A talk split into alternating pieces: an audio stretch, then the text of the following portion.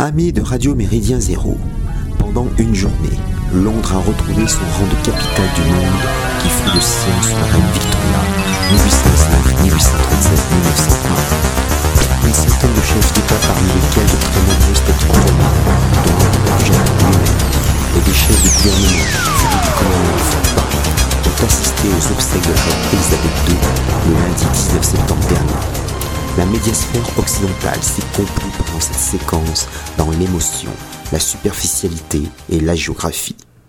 Une grandiose entreprise de sidération de masse s'est déroulée sous nos yeux crédules. Oubliez par conséquent les questions gênantes autour de cet événement. Par exemple, Comment peut-on justifier une file longue, selon les journalistes sur place, de plusieurs kilomètres et une attente variable entre 12 et 24 heures au moment où le Royaume-Uni vient à peine de sortir de la crise covidienne? L'organisation de soirées privées dans les ministères au temps du confinement, le célèbre Partygate, a provoqué la démission du Premier ministre Boris Johnson.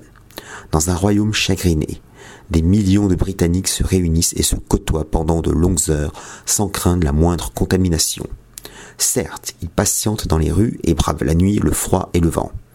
Ces attroupements gigantesques ne favorisent-ils pas néanmoins l'apparition de foyers de contagion géants? Sinon, ces scènes n'invalident-elles pas le port de la muselière hors de son domicile? À moins que le Covid contribue à sa manière à respecter le deuil national d'Albion. Tous les commentateurs s'esbodisent des hommages rendus à la reine défunte. Maintes reportages montrent un peuple éploré. Nul n'aurait l'idée de se gosser de ces manifestations de respect. En décembre 2011, quand décéda subitement le président de la Commission nationale de défense de la République populaire démocratique de Corée, Kim Jong-il, les Occidentaux se moquèrent des foules massées dans les artères principales de Pyongyang qui pleuraient la disparition de leurs dirigeants bien-aimés.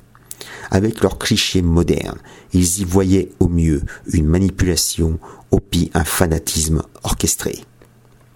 Or, les lamentations collectives, écrit Philippe Ponce dans Le Monde du 22 décembre 2011, font partie des expressions de la douleur du deuil dans la culture coréenne.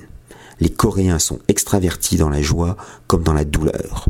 Lors des funérailles d'un parent, ces derniers crient leur chagrin. Exprimer ses condoléances par des larmes relève de l'étiquette sociale. C'est en effet à travers les rites funéraires que se découvre l'âme profonde des peuples.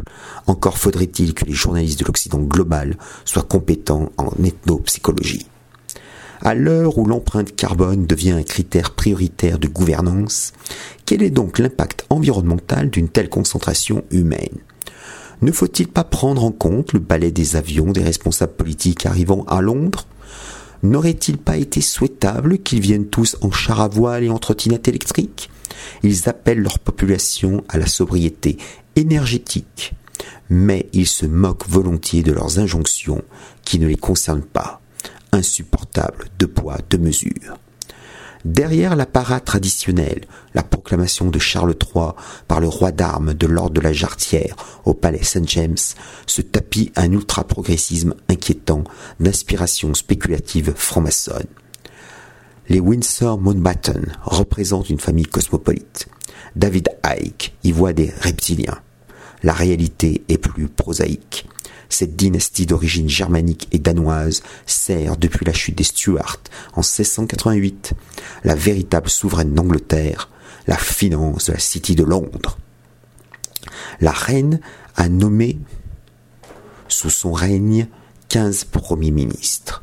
Le dernier, deux jours avant sa mort, est la conservatrice Liz Truss, qui s'appelle en réalité Mary Elizabeth Truss la reine se prénommait Elisabeth Alexandra Mary.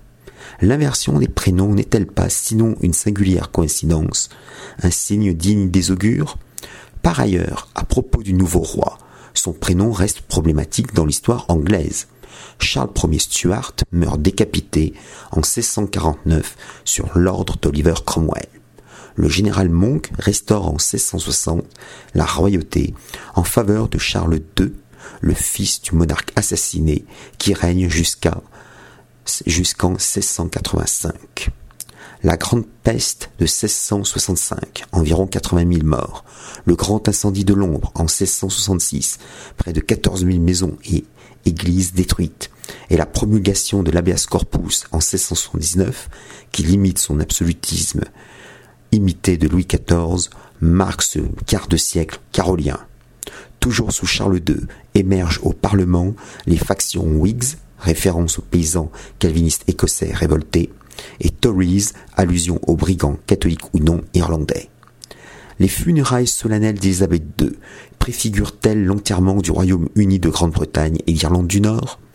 Promoteur du multiculturalisme et habitué aux réunions annuelles de Davos, Charles III pourrait voir l'éclatement de son royaume avec l'indépendance de l'Écosse, la réunification de l'Irlande, bien que dans ces deux cas, les indépendantistes soient eux aussi des globalistes gendéristes, et à la fragmentation socioculturelle de l'Angleterre.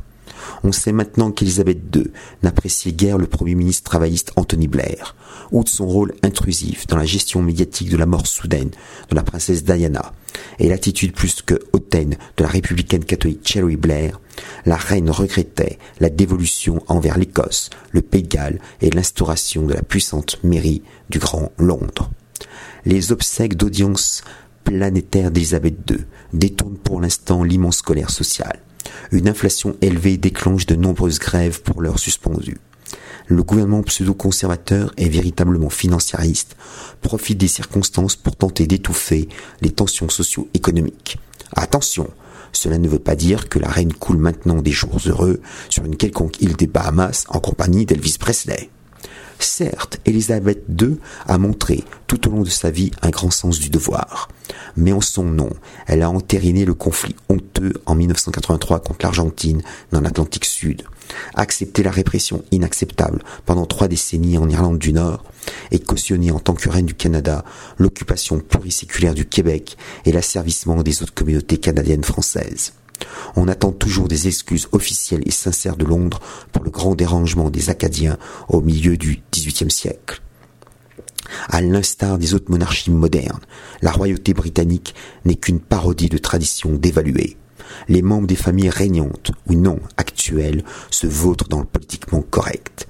Le prince de Gallo, William, réclame la censure sur Internet des supposés discours de haine les couronnes se parent dorénavant de wokisme.